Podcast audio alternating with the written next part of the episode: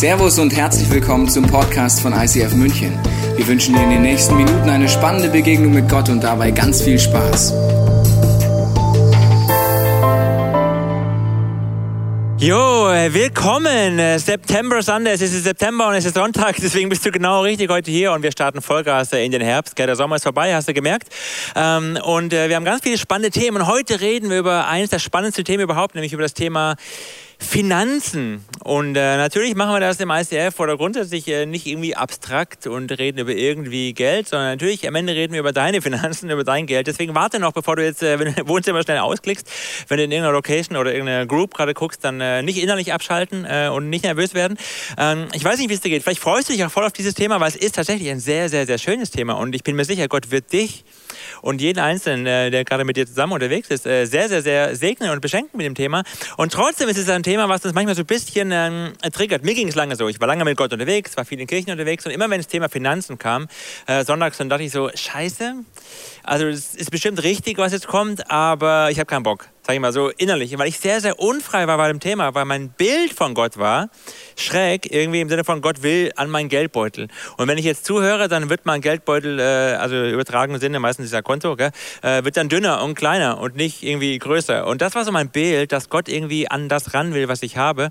Und deswegen war das ein Thema, was für mich lange unangenehm war. Und ich bin so dankbar und so froh, wirklich, dass ich heute hier stehen kann und sagen kann, Gott hat so viel in meinem Herzen gemacht, über so, so viele Jahre, dass ich das Thema liebe und dass ich merke, dass, dass Gott eine Freiheit für mich hat und für dich hat, auch heute. Und das ist nicht einfach irgendein Sonntag, sondern Gott hat eine Freiheit für dich und will dir heute was zeigen, was gut ist für dich und äh, dich in die finanzielle Freiheit führen, die du vielleicht noch nie erlebt hast und vielleicht auch gar nicht äh, gedacht hast, dass das überhaupt irgendwie möglich sein könnte. Und nicht so, wie wenn über Thema geht, wie ich früher oft so wie so ein Kind, wenn die Mama sagt, räum dein Zimmer auf, so habt ihr gar nicht zugehört, sondern dass du jetzt mit offenem Herzen sitzen kannst und sagen, okay Gott, Heiliger Geist, ich weiß nicht mehr, ob es dich gibt, vielleicht bist du mit Gott noch gar nicht unterwegs oder du kennst Gott schon länger, aber hast ein schräges Bild, dass du jetzt offen bist für das, was Gott dir heute sagen will, weil Gott will dich segnen und beschenken.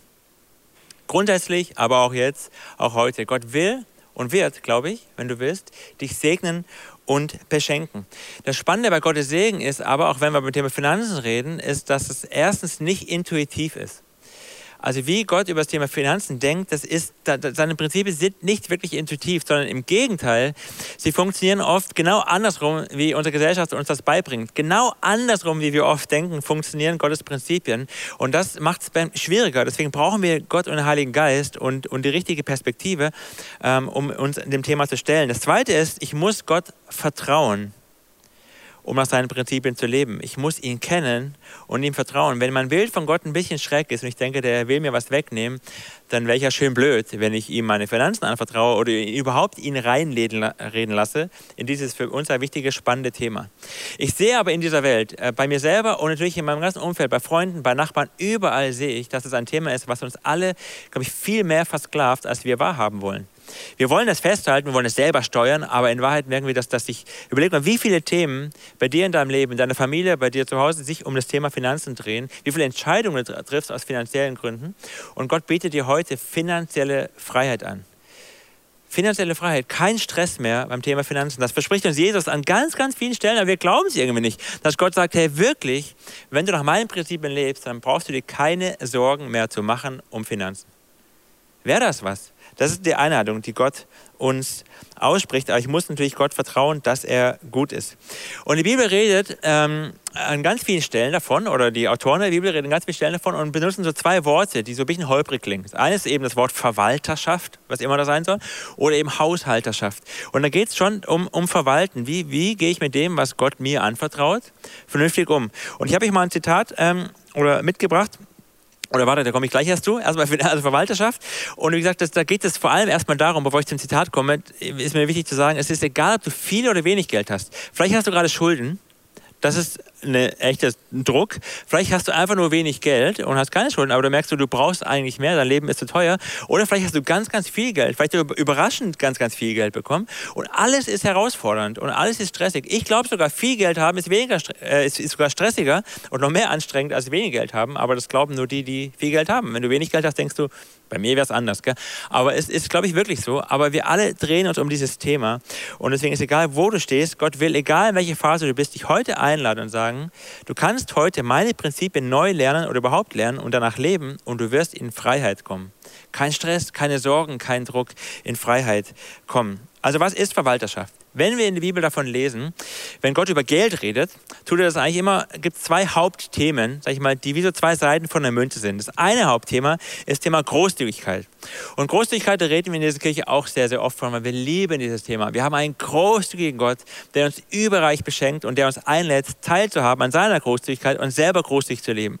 Das ist, ist großartig. Aber das korrespondiert mit der anderen Seite der Medaille und das ist ganz, ganz wichtig. Und das ist heute das Thema Verwalterschaft. Das heißt, ja, großzügig leben, aber ich kann nur großzügig leben, wenn ich auch vernünftig haushalte, wenn ich meine Budgets kenne, wenn ich vernünftig plane, wenn ich weiß, wie viel kommt eigentlich rein, damit ich dann großzügig auch wieder rausgehen kann. Ähm, und darüber reden wir heute über das Prinzip von Haushalterschaft und Verwalterschaft. Und jetzt endlich das versprochene Zitat äh, aus dem Bibellexikon von verschiedenen Theologen. Und dafür, dass es Theologen geschrieben haben, finde ich, es ist fast noch deutsch, ja, also verständlich. Aber wir schauen uns trotzdem mal in Ruhe an. Da wird definiert Haushalterschaft als das Praktizieren des systematischen und angemessenen Gebens von Zeit, Fähigkeiten und materiellen Besitz, also ja, auch Finanzen, basierend auf der Überzeugung, dass all dies von Gott als Eigentümer uns überlassen wurde, um es für seinen Dienst und für sein Königreich zu benutzen. Also sehr dicht, sehr viel drin. Lass uns das mal kurz angucken. Erstens, systematisch und angemessenes Geben. Das heißt, ja, ich habe ein System, ja, ich habe Budgets, ja, ich habe eine Idee. Ich weiß ungefähr, wie viel reinkommt und ich kann damit vernünftig planen und ich weiß auch, was angemessen ist. Also ich kaufe mir nicht Dinge, die ich mir eigentlich nicht leisten kann, äh, aber ich gebe auch nicht viel zu viel, was ich mir nicht leisten kann, sondern ich habe ein Verhältnis in meinen Finanzen, was gesund ist und da will Gott dir bei helfen. Das ist das Erste, was Haushalterschaft meint. Das Zweite ist, es geht um Zeit, um Fähigkeiten, um Ressourcen. Alles hat Gott dir geschenkt ähm, und eben auch um Finanzen. Genau darum geht es. Aber ich erkenne eben, dass Gott es mir überlassen hat. Ich verstehe mich als Beschenkter und dass eigentlich Gott der Eigentümer ist und nicht ich. Da reden wir gleich drüber. Und dann, es geht um seinen Dienst und sein Königreich. Also ich investiere dann sinnvoll, wenn ich in Gottes Reich investiere. Und das verspricht Jesus ja auch, wenn du in mein Reich investierst, nach meinem Reich trachtest, dann werde ich dir alles andere schenken.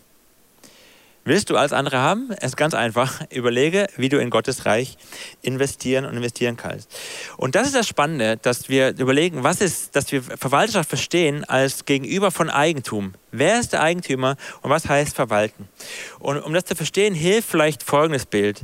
Ähm, dass in Deutschland gibt es ja die Möglichkeit, wenn du irgendwo wohnst und du wohnst wahrscheinlich irgendwo, dann entweder gehört dir das, wo du wohnst, die Wohnung oder das Haus, oder du wohnst zur Miete. Das heißt, jemand anders ist der Eigentümer und gehört das. Und das Charmante ist ja, wenn du Mieter bist und dein Haus ist gerade irgendwie, dein Fenster ist kaputt, wie in diesem Bild, so ein bisschen alles voll Dreck und Schimmel und irgendwie komisch oder so, oder deine Heizung geht kaputt oder irgendwas stimmt nicht, dann ist das Charmante, wenn du Mieter bist, dann rufst du deinen Eigentümer an, den Vermieter, sagt, Problem, löse das Problem und er ist in der Verantwortung und das ist dann sein Problem und er muss es lösen. Gehen wir davon aus, dass du einen vernünftigen Vermieter hast, dann macht er das auch ordentlich ähm, und dann ist das, dann bist du ganz entspannt und gelassen. Ist das dein Haus? Und die Heizung geht kaputt, dann kannst du dich gerne selber anrufen und sagen, hey, äh, Problem. Und dann äh, bist du hoffentlich auch vernünftig und löst das Problem. Aber es hängt an dir. Und das ist das Prinzip zu verstehen, wenn Gott der Eigentümer von allem ist, was dir gehört, dann hat Gott ein Problem, wenn deine Heizung kaputt geht und du sagst, Jesus, Gott, wie machen wir es denn jetzt? Äh, hast du eine Idee? Und das, das ist, wenn du das wirklich lebst, ein, dann, dann wirst du gelassen und frei und hängst nicht mehr an den Dingen und sie nehmen dich auch nicht mehr gefangen. Ein zweites Bild, was dir mir vielleicht helfen kann, das ein bisschen besser zu verstehen, ist, wenn du dir zum Beispiel mal, ich weiß nicht, ob du schon mal ein Auto geliehen hast. Das ist in Deutschland äh, schwierig, habe ich schon gemerkt, ja, weil äh, mein heiliges Blechle gehört mir und Auto ist immer noch bei vielen noch so ein bisschen äh, mehr. Aber genau, also wir Kalb sind gerade von Gott sehr reich beschenkt. Wir fahren zwei Autos als Familie. Das heißt aber auch, ähm, weil das einfach unser Mindset ist, dass, dass wir, dass es eh Gott alles gehört, wir verleihen auch großzügig. Das heißt, unser, gerade unser zweites Auto verleihen wir sehr häufig. Jetzt ist es aber so, dass ich da auch schon alles erlebt habe, wenn ich ein Auto Auto verleihe, wie ich das Auto wieder bekomme. Ich weiß nicht, wie du das machen würdest. Ähm, ich weiß, als ich noch kein Auto hatte, die Phase gab es auch, habe ich mir auch manchmal ein Auto geliehen und ich habe mich bemüht, das sehr sorgsam zu behandeln und eigentlich besser zurückzugeben, als ich es bekommen habe, weil ist ja nicht meins, ist ja geliehen. Ich versuche ja sinnvoll damit umzugehen. Und die meisten Menschen, denen wir ein Auto machen das auch so. Also wenn jemand kurz, also einen halben Tag das Auto hat, ist was anderes. Aber wenn jemand länger im Auto unterwegs ist, dann ist es schon schön, wenn das Auto dann auch sauber und am besten vorgetankt wieder auf dem Hof steht. Das ist einfach eine nette Geste, wenn man das so macht. Und wenn jemand das Auto dreimal ausleiht und es immer quasi eine, eine Müllkippe ist, wenn es wiederkommt und der Sprit auf dem letzten Tropfen ist, dann überlegst du dir irgendwann, ob jemand gut mit deinen Sachen umgeht. Und das ist auch wieder das Prinzip, zu sagen, wem gehört, was du hast. Wenn du verstehst, es gehört gar nicht dir, es gehört eigentlich Gott, dann gehst du sorgsamer damit um und verwaltest wahrscheinlich schlauer, als wenn das nicht so wäre. Das kann eine Hilfe sein zu verstehen, was heißt denn das, Gott ist der Eigentümer und ich bin von Gott als Verwalter eingesetzt. Alles, was ich habe, gehört mir gar nicht. Weder meine Zeit, noch meine Ressourcen, noch meine Familie, aber auch nicht mein Haus, mein Auto, mein Fahrrad, mein, es gehört mir gar nicht, sondern ich darf verwalten. Das ist ein Mindset-Change, der ist so radikal, dass, dass Gott dir helfen muss, den, den vorzunehmen. Weil, und ich merke, dass Gott da mit mir dran ist. Ich bin lange nicht fertig, aber ich bin wirklich ganz woanders als vor ein paar Jahren. Und ich bin so dankbar, dass das so ist, weil ich merke, dass da eine krasse Freiheit reinkommt in mein Leben, wenn ich weiß, alles, was ich habe und bin und besitze, gehört Gott und nicht mir dann dreht sich mein Leben auch nicht mehr darum, sondern ich kann es verwalten, ich darf es gut verwalten, ich darf es auch genießen. Ich darf es verwalten und genießen, aber am Ende gehört es nicht mir, sondern Gott. Und diese Freiheit, die, die wünsche ich dir. Und Jesus erzählt eine Geschichte, die ist, ich finde die krass und ich finde die auch ein bisschen radikal. Ich lese sie einfach mal am Stück vor. Eine Geschichte, wo Gott uns hilft, dieses Prinzip besser zu verstehen. Die findest du in Matthäus 25, wenn du nachlesen willst, ab Vers 14. Und wir steigen einfach mal Vollgas ein. Man kann das Himmelreich auch am Beispiel von dem Mann erklären, der auf eine Reise ging. So geht die Geschichte los. Und Jesus macht das ganz oft, dass er einfach Bilder, Beispiele, Gleichnisse erzählt, um uns das Himmelreich zu erklären. Und ganz viele seiner Gleichnisse, die er erzählt, fangen genauso an, wo er, also Himmelreich heißt seine Prinzipien. Wie funktioniert Gottes Welt? Natürlich irgendwann mal im Himmel, aber vor allem auch hier auf dieser Erde. Wie funktioniert seine Prinzipien? Ähm, und dann erzählt er ganz viele Bilder, die immer so einen Punkt haben ähm, pro Geschichte, wo es darum geht in dieser Geschichte.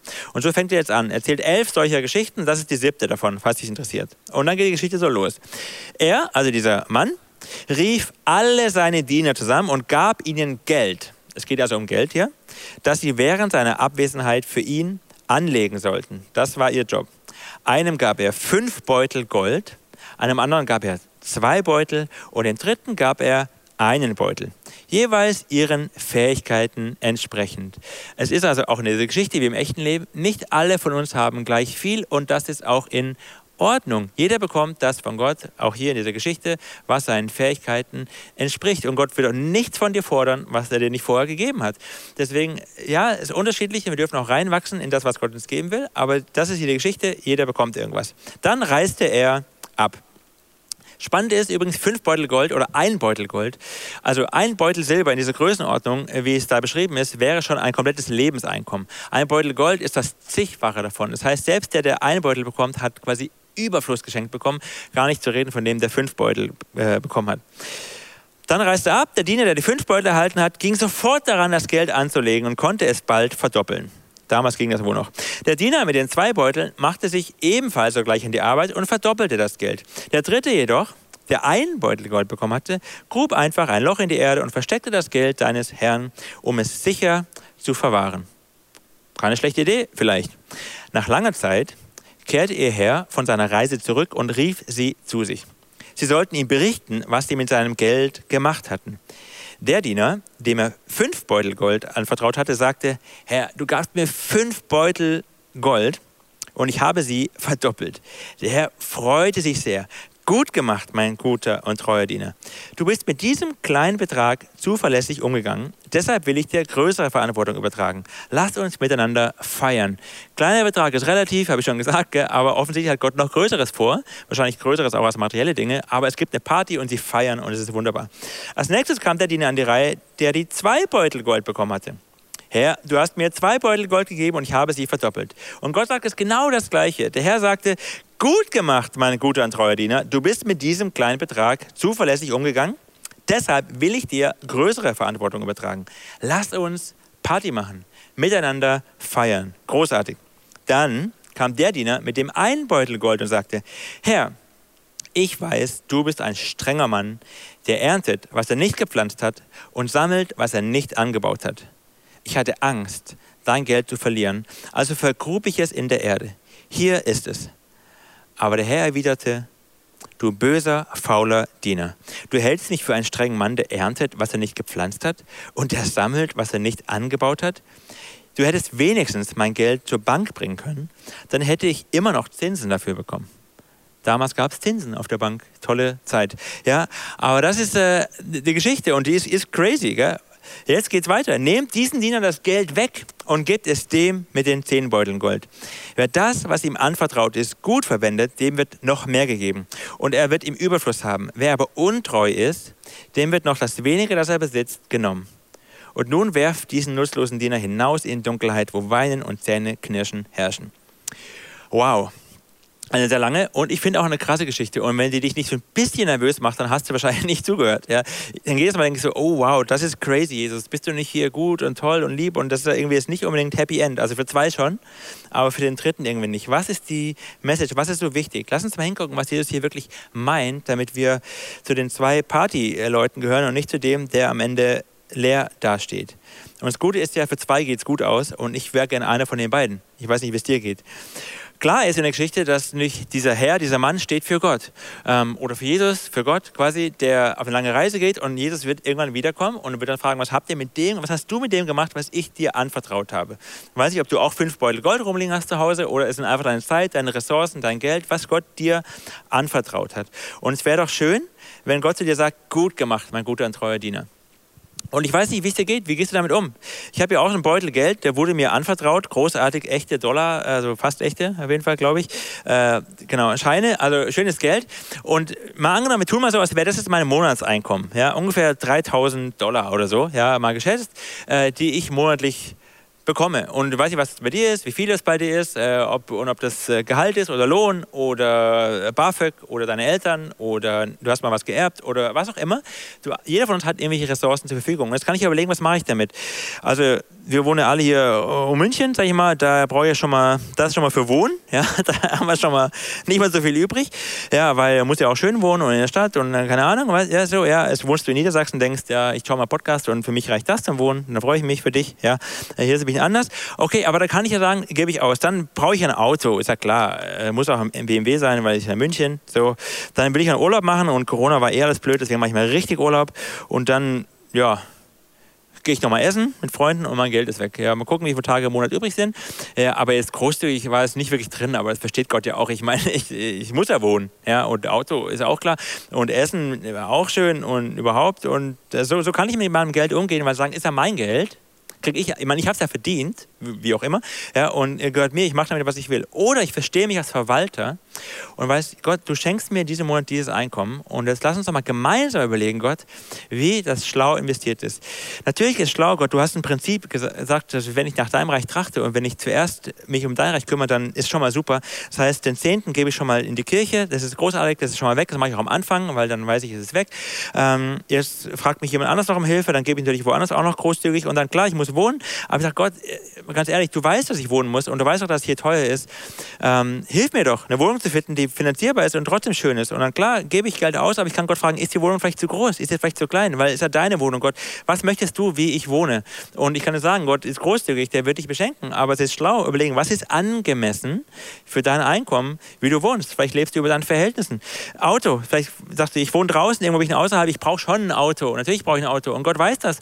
Und dann ist die Frage, okay, Gott, du schenkst mir ein Auto. Aber ist es ein Corsa oder ist es ein M4? Ja, da kann ich ja auch überlegen, ist das schlau? Muss ich jetzt Kredit aufnehmen oder kann ich mir es leisten? Und da bin ich mit Gott im Gespräch und ich verwalte ähm, und lebe grundsätzlich auch großzügig, weil wenn jemand mein Auto leihen will, dann verleihe ich es auch, äh, auch wenn es verrückt ist, weil, hey, ist ja Gottes Auto. Und äh, gehe einfach mit den Dingen, die Gott mir anvertraut hat, großzügig um. Und dann, äh, genau, lebe ich und kaufe mir Essen und genieße das Leben und merke, wie Gott mich beschenkt und am Ende mein Stapel vermehrt. Und viele von uns in dieser Kirche können Wundergeschichten erzählen über Wundergeschichten, dass es eigentlich nicht funktioniert, aber weil es Gottes Reich Philosophie ist, funktioniert es. Ist nicht intuitiv, aber es funktioniert, weil Gottes Prinzipien dahinter stecken. Du bist nicht der Eigentümer von deinem Gehalt. Es ist nicht dein Gehalt. Es ist nicht dein Einkommen. Es ist nicht dein Haus, nicht dein Auto, nicht dein Geld. Das ist so ein krasser Mindset-Change. Aber wenn du Freiheit erleben willst, wenn du frei werden willst von finanziellem Druck, ist das die Entscheidung, die du treffen kannst und Gott wird dich frei machen.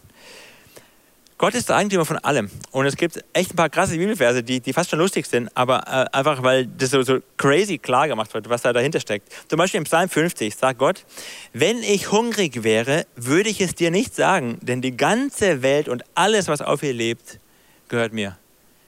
Die ganze Welt. Und wenn ich Hunger hätte, dann würde ich nämlich in deine Küche gehen, in deinen Kühlschrank und mir dein Essen rausholen, weil es ist ja mein Essen. Ja, und du kannst nicht sagen, was glaubst du an Essen, weil es gehört sowieso Gott. Ja, und dann geht Gott auf deine Wiese und nimmt deine Kuh. Ich meine, du hast wahrscheinlich keine Wiese und keine Kuh, aber wer weiß, ja, weil er sagt, wenn ich Hunger hätte, es ist eh meins. Im Neuen Testament, im zweiten Teil der Bibel, lesen wir das so, 1. Korinther 10, da sagt Paulus, oder schreibt Paulus, denn die Erde und alles, was darauf ist, gehört wem? Dem Herrn. Ja, dein Schmuck zu Hause kommt aus den Minen, äh, die Gott gemacht hat übrigens. Also nicht die Minen, aber den Stein und das Gold, alles was drin ist und deine Diamanten, wenn du welche hast. Der hat ein Auto, mit dem du irgendwo was vor deiner Garage steht, rat mal, wo das Metall herkommt. Ja. Aber auch die Intelligenz, die Idee, die Kreativität, mit der du dein Geld verdienst, alles kommt von Gott. Alles. Und wenn ich das verstehe, werde ich nicht gefangen, ich werde frei von dem und merke, dass ich überhaupt erstmal gefangen war. Alles gehört Gott. Alles. Das ist die radikalste Erkenntnis und die radikalste Entscheidung, die du beim Thema treffen kannst. Aber diese Entscheidung wird dich in eine Freiheit führen, die du noch nie gekannt hast, wenn du das nicht schon längst gemacht hast. Wahrscheinlich zumindest, denn in der Geschichte zwei von den drei haben die Entscheidung getroffen und wurden frei, der dritte leider nicht. Ich bin ein Verwalter. Gott ist der Eigentümer von meiner Zeit, meinen Ressourcen, allem, was ich habe. Und das macht mich frei, großzügig zu leben, aber auch frei zu leben, weil jedes Problem, was finanziell auf mich einströmt, Gott ist dein Problem. Danke, dass du es lösen wirst. Und für manche von uns fühlt sich das wie Druck an, so verwalte, ich muss jetzt verwalten, was ist, wenn ich was falsch mache und dann kommt Gott auch noch wieder und fordert Rechenschaft. Es fühlt sich wie Druck an, auch für den Dritten in dieser Geschichte, wenn ich Gott nicht kenne je besser ich Gott und sein Herz kenne, desto mehr merke ich, das ist eigentlich eine Wertschätzung. Überleg mal, wie krass. Gott vertraut dir was an und sagt, ich nehme dich so wichtig und so ernst, du darfst es verwalten. Du darfst es verwalten. Einem kleinen Kind würdest du keinen Geldbetrag anvertrauen. Aber wenn es größer wird, dann gibt es Taschengeld und mehr Taschengeld und du hilfst ihm, es gut zu verwalten, weil du sagst, ich traue es dir zu. Und Gott traut dir zu und sagt, ich gebe dir alles was du hast und du darfst es verwalten. Und weißt du was, ich helfe dir sogar dabei. Gott, der Heilige Geist, redet zu dir und hilft dir. Du darfst ständig, ich bin ständig mit Gott im Gespräch. Bei jeder größeren Summe, die ich ausgebe, rede ich mit Gott drüber und sage, ist das schlau? Ist das angemessen? Gönnst du mir das? Ist das richtig oder ist das eigentlich dumm? Und ich treffe immer noch tausend falsche Entscheidungen. Nicht falsch verstehen. Ja? Ich vergesse Gott zu fragen und ich merke, ich habe so viele Sachen gekauft, die hätte ich mir sparen können oder hätte mal woanders investieren können. Es ist nicht, dass ich da perfekt bin, aber es ist ein Geschenk, mit Gott unterwegs zu sein und zu lernen und zu wachsen wachsen. Das ist ein riesen, riesen ähm, Privileg und Wertschätzung Gottes. Und dann kümmert Gott sich um alle unsere Nöte. Und eine Person, die das auch erlebt hat, ist die Katrin Sandwig oder die Familie Sandwig, Katrin und Patrick. Und ich freue mich so, dass ihr Teil der Church seid. Katrin, willkommen. Hallo. Erzähl doch mal deine Story. Wie war das denn, also ein Beispiel von vielen, ja. wie war das denn bei dir? Ja, wir leben auch dieses Prinzip, dass wir Gott mit reinnehmen, auch in unsere Finanzen. Und äh, wir haben uns ein Auto gewünscht. Ja, wir haben uns kann ein anderes, kann man ja. mal machen, anderes Auto, weil äh, mein Mann hat lange Beine, du kennst ihn, und dahinter mussten die Kinder quasi so sitzen. Ging nicht mehr so gut. Es gab noch ein paar andere Gründe. Das alte Auto war wirklich alt. Und wir sind mit diesem Wunsch zu Gott gegangen im Gebet. Und da hat mein Mann den starken Eindruck bekommen, wir machen zwar schon echt gute Excel-Tabellen, wir wissen Bescheid über Fixkosten und so weiter, aber wir können noch einen Sack drauflegen. wir können dann noch genauer werden und die äh, Finanzen noch besser im Blick haben. Da haben wir eine App runtergeladen, sind sehr praktisch geworden und haben gemerkt, wir müssen dieses Verwalter sein im Kleinen, also wirklich nochmal neu eintrainieren und im Kleinen treu sein und äh, diesen Weg mit Gott gehen. Genau, und äh, so kam es dann eben, dass wir gemerkt haben, ja hoppala, viel geht da ja gar nicht. Und das war erstmal ein bisschen traurig, aber dann haben wir diesen Wunsch tatsächlich im Gebet auch wieder hingelegt und geopfert und gesagt, ja gut, also wenn du der Meinung bist, es geht auch ohne Auto, dann wird es auch ohne Auto gehen. Okay, hast systematisch Budget gemacht, geplant, geguckt ja. und gemerkt, passt nicht rein und dann entschieden. Jetzt habt ihr eine Familie, habt kleine Kinder, das ja. heißt, ihr habt jetzt kein Auto oder was Wir wollten passiert? uns halt auch einfach nicht krass verschulden. Ich ja. bin auch so groß geworden zu sagen, wir können nur ausgeben, was wir haben. Ne? Und ist auch schlau ist auch schlau, genau. Und genau, also wie gesagt, wir wollten uns nicht großartig verschulden. Dann war es so, dass wir das einfach haben ruhen lassen. Das ist auch manchmal sehr hilfreich, geduldig sein. Und zwei Monate später kam eine Nachricht rein von meiner Schwägerin, Patricks Schwester und ihrem Mann, die gesagt haben, ihr kennt ja unser Auto, wir wissen, ihr liebt es, ihr würdet euch so eins wünschen. Unsere Familie verändert sich, die Jungs fahren jetzt selber Auto, wir brauchen das nicht mehr, es ist ein relativ großes Auto und äh, sie stellen es uns zur Verfügung. Es gehört uns, haben sie gesagt. Wir dürfen es haben. Wir müssen es so zurückzahlen, nur wie wir können. Also wir sind in einer totalen Freiheit in dieses Autoprojekt reingegangen und das war wirklich schön, so wie du das eben auch erzählt hast. Ja, da steckte dann plötzlich so viel Freiheit drin und das war auch das, was wir uns tief gewünscht haben, dass wir uns nicht krass verschulden müssen und am Ende des Tages Stress haben. Genau. Ja. Ja. Crazy. So war das. Gott euch ein Auto geschenkt. Ich kenne es, das ist ein cooles Auto. Es ist fast größer als unsere Wohnung. Ja, gut, dann ja. kommen wir zum nächsten Projekt. Ja. Genau. Tatsächlich, ja. ja. Genau. Cool. Ey, herzlichen Dank, Katrin. Ich freue mich sehr, dass ihr auch solche krasse Sachen mit Gott erlebt und dass ihr Teil unserer Kirche seid und auch mutig entschieden habt, wirklich all in diese Church zu gehen. Und Gott lässt dich nicht lumpen. Gell? Du hast es eben auch mit dem Hairline erzählt. Gell? Da kann ich jetzt noch hinzufügen. Wir haben äh, den beiden tatsächlich gesagt, wir nehmen das Auto, aber nur unter der Bedingung, dass wir es auch herleihen dürfen. Also jemandem anderen verleihen. Anderen verleihen, Leuten. Ja, genau, auf genau. Hochdeutsch. Und ja. das war für sie okay und uns war es einfach super wichtig, weil das ist eben auch dieses Prinzip, von dem du gesprochen hast. Äh, wir wollen auch da dieses Auto verwalten und es nicht wie unser Eigentum behandeln, sondern es ist einfach ein, ein Geschenk, was wir haben von Gott und es darf auch gerne anderen ein Segen sein. Ja, ja. sehr schön. Danke. Sehr inspirierend, Kathrin. Großartig. Äh, E-Mail-Adresse äh, zum Ausleihen, genau, äh, gebe ich jetzt nicht durch, aber genau. genau. Ja, ist großartig. Und da, ihr, ihr, merkt, was da, was, dass das null Druck ist oder null, oh, mit Gott ist alles so kompliziert, sondern da ist Freiheit. Und es mag crazy klingen. Wie gesagt, wir verleihen auch Autos und alle möglichen Sachen, aber es ist, es ist frei, weil unser Herz hängt da nicht mehr dran. Jesus sagt in äh, Lukas, denn euer Herz wird immer dort sein, wo ihr euren Schatz habt. Und da merkst du auch, dass dich das auch gefangen nimmt. Und wenn dein Herz im Reich Gottes dann bei Gott ist, dann bist du frei mit deinen Sachen. Und ja, dann geht das Auto kaputt. Ich habe das Auto verliehen und danach kam es kaputt zurück. Und dann sage ich, okay, Gott, das passiert, ist aber dein Auto dann wird Gott auch das Problem lösen oder die Ressourcen zur Verfügung stellen, dass, äh, dass das auch wieder repariert werden kann. Und wir haben das in tausend Sachen erlebt. Wir haben in Wiedenest, wo wir vorher gewohnt haben, hat Gott uns ein krasses, riesiges Haus geschenkt und wir haben es renoviert, also haben wir das gekauft, das Haus, ja, äh, und haben renoviert und im Renovieren haben wir überlegt, wir sind gespannt, wie wir das machen, weil wir werden hier nicht lange wohnen. Weil, aber es war auch gar nicht schlimm, sondern ist, wir haben es genossen und geliebt. Kachelofen, Garten, alles toll. Aber es ist Gottes Haus und deswegen hängen wir nicht dran. Und für manche ist es crazy, wegziehen, Haus verkaufen. Für uns ist das Freiheit und wir hängen unser Herz nicht da dran. Aber ich kann das nur tun, wenn ich Gott kenne. Und das ist das Problem des dritten Dieners. Er vertraut Gott nicht. Er hat ein schräges Bild von Gott. Er glaubt Lügen über Gott. Und diese Lügen die, die, die hindern ihn daran. Er hat in dem Text, wir haben gelesen, er hat, ich habe Angst, ich hatte Angst vor dir und deswegen habe ich es vergraben. Und das ist eigentlich letztlich Sklaverei. Und wenn du Gott kennst, ja, dann, dann wirst du frei. Der, der Diener hat gesagt, der Dritte, ein strenger Mann bist du, der erntet, was er nicht gepflanzt hat und er sammelt, was er nicht angebaut hat. Ich hatte Angst, dein Geld zu verlieren, also vergrub ich es. Und das ist, wenn du Gott nicht kennst oder nicht, oder nicht richtig kennst, dann ist Verwalterschaft Kacke, weil ja, dann nimmt Gott dir ja wahrscheinlich irgendwas weg oder du hast Angst vor Gott, dass, es, dass, er, dass er ungerecht ist und hart ist. Aber das ist alles, was dieser Diener hier ausgesprochen ist eine krasse Lüge und widerspricht dem, wie Gott tatsächlich ist. Die anderen beiden haben das verstanden, die kannten Gott besser. Deswegen sind die mutig und voller Tatendrang losgegangen. Der dritte kannte Gott nicht. Und Gott wird uns vorgestellt in der Bibel an vielen Stellen. Und ich will einfach Römer 8 vorlesen, wo, wo, wo, wo ein kleiner Vers, in dem Paulus das beschreibt, Römer 8, Vers 32. Da lesen wir, Gott hat uns ja nicht einmal seine eigene, hat ja nicht mal seinen eigenen Sohn verschont. Er hat nicht mal seinen eigenen Sohn verschont. Er hat ihn das Kreuz geschickt, damit du und ich frei werden können von all dem, was uns gefangen nimmt und leben können und mit Gott leben können. Sondern er hat ihn für uns alle hergegeben. Das ist Gott. Wird er uns dann nicht zusammen mit seinem Sohn auch alles andere schenken oder wird nicht mit ihm uns alles andere geschenkt werden? Das ist die Frage, die so Stimmt, das ist der Gott, den ich kenne. Der wird mir alles schenken, was ich brauche. Und du darfst in deinem Herzen jetzt eine Entscheidung treffen. Sagen, bin ich Eigentümer von dem? Gehört das alles mir? Oder bin ich Verwalter und darf mit Gott gemeinsam überlegen, Jesus, mach mich frei von meinem finanziellen Druck, egal ob ich viel habe, ob ich wenig habe, ob es irgendwo dazwischen ist dass ich in finanzieller Freiheit leben kann und Entscheidungen treffen kann, die gesund sind, die mir gut tun, in denen ich aufblühe, meine Familie aufblüht, alle um mich herum aufblühen und ich das Leben frei genießen kann und großzügig leben kann. Das ist eine Entscheidung, die du nicht treffen können. Ich möchte einfach für dich jetzt beten, weil es ist ein Wunder, dass das passiert. Das ist so gegen die Logik und gegen das, wie unser Herz eigentlich tickt. Aber es ist der Weg zur Freiheit.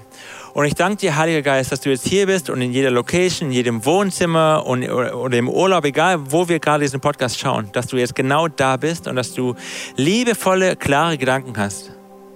Für jede einzelne Person.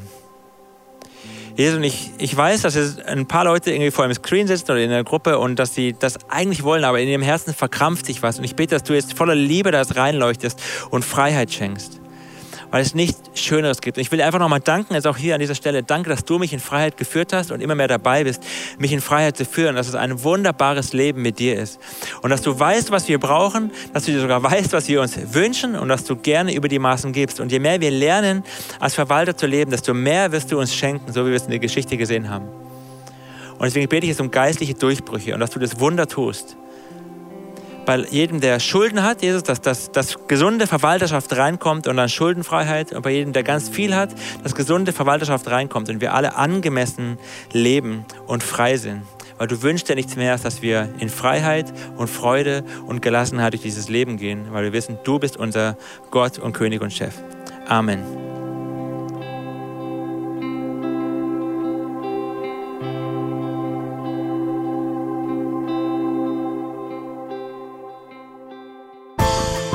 Wir hoffen, dass dir diese Predigt weitergeholfen hat. Wenn du Fragen hast, kannst du gerne an info at icf-moenchen.de mailen und weitere Informationen findest du auf unserer Homepage unter www.icf-moenchen.de.